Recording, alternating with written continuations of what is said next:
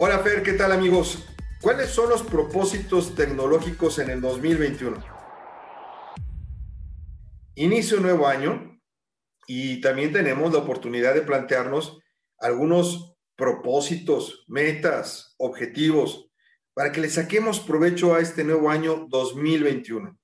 Hoy en la cápsula te traigo unas propuestas, unas recomendaciones de propósitos digitales que te podrías plantear y que seguramente te pueden ayudar a sacarle más provecho a este 2021. Primero, que respaldes tu información de manera frecuente. Ya lo hemos platicado en alguna ocasión. El que tú utilices un servicio en la nube, algún disco externo o una memoria USB es recomendable, pero que tú realices tus respaldos de manera periódica con toda tu información, es importante que tú le pongas orden. Mira, imagínate este escenario. ¿Qué pasaría si perdieras eh, tu celular o tu computadora? O que fueras atacado por un ciberdelincuente y no tuvieras copia de todos tus trabajos que están dentro de la computadora o del celular. Tus tareas, trabajos escolares, fotografías, documentos importantes. Evítate dolores de cabeza y respalda toda tu información, por lo menos, yo te diría que una vez a la semana. Siguiente, no utilices tu smartphone una hora antes de irte a dormir. Fíjate, muchas de las personas que hoy tienen insomnio, si me hacen caso con esta recomendación, van a volver a dormir, pero muy bien. Porque uno de los efectos que se tiene a utilizar la luz brillante de los dispositivos móviles es que tu cerebro no descansa, o sea, no te permite eh, reposar como debieras. Para dormir, pues hay que relajarse y tu smartphone o computadora o cualquier pantalla hace lo contrario. O sea, el cerebro se, se revoluciona. Entonces, mejor deja a un lado tus dispositivos digitales y realiza cualquier actividad que no implique estar cerca del mundo digital. No te pongas a checar eh, tus redes sociales y además antes de dormir, etc. Hazme caso. Una hora y media, dos horas antes de dormir, deja la computadora, deja el smartphone y vas a ver que vas a dormir como un angelito. La siguiente, actualiza de manera frecuente tu computadora o tu smartphone.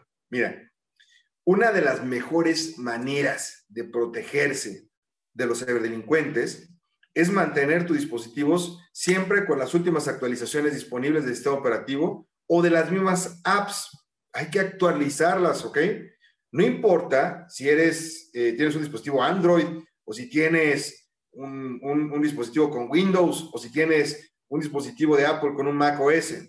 Por lo menos una vez al mes instala todas las actualizaciones necesarias del sistema operativo y de las aplicaciones que tienes instaladas en tu equipo. ¿Ok? Ahora, ahí te va una que sí tienes que hacerme caso. Cambia las contraseñas de todos tus servicios digitales hoy que estás escuchando esto, hazlo por favor. Mira, por motivos de seguridad, deberías de cambiar tu contraseña de manera periódica y por favor, no utilices jamás la misma contraseña para todas tus cuentas. Crea un recordatorio en tu smartphone o renueva, eh, digamos, tus claves de acceso cada tres meses. La siguiente es, instala en tu smartphone alguna aplicación que te ayude a aprender algo nuevo.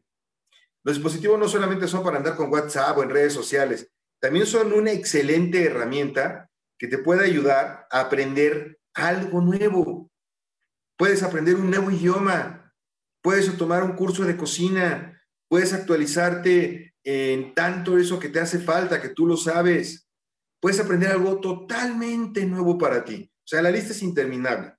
Entonces, en lugar de estar consultando a cada rato las redes sociales, estar viendo ahí en el Instagram las fotografías y demás, piensa que podrías estar aprendiendo algo nuevo, ¿eh? Y eso te ayuda. Peso que le metes a la cabeza, dólar que te paga la vida.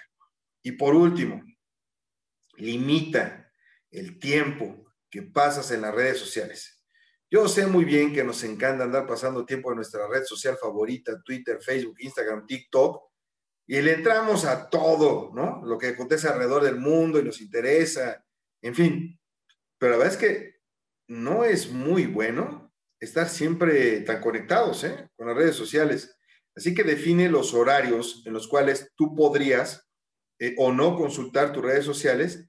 Y en lugar de eso, yo te recomendaré que realices una nueva actividad. ¿Qué te parecieron estos consejos? ¿Cuál vas a aplicar de ellos este, antes o durante este año? Hasta aquí los consejos de tu amigo Fernando Thompson. Recuerda que me puedes seguir en www.soyfernando.com. Nos escuchamos la próxima semana.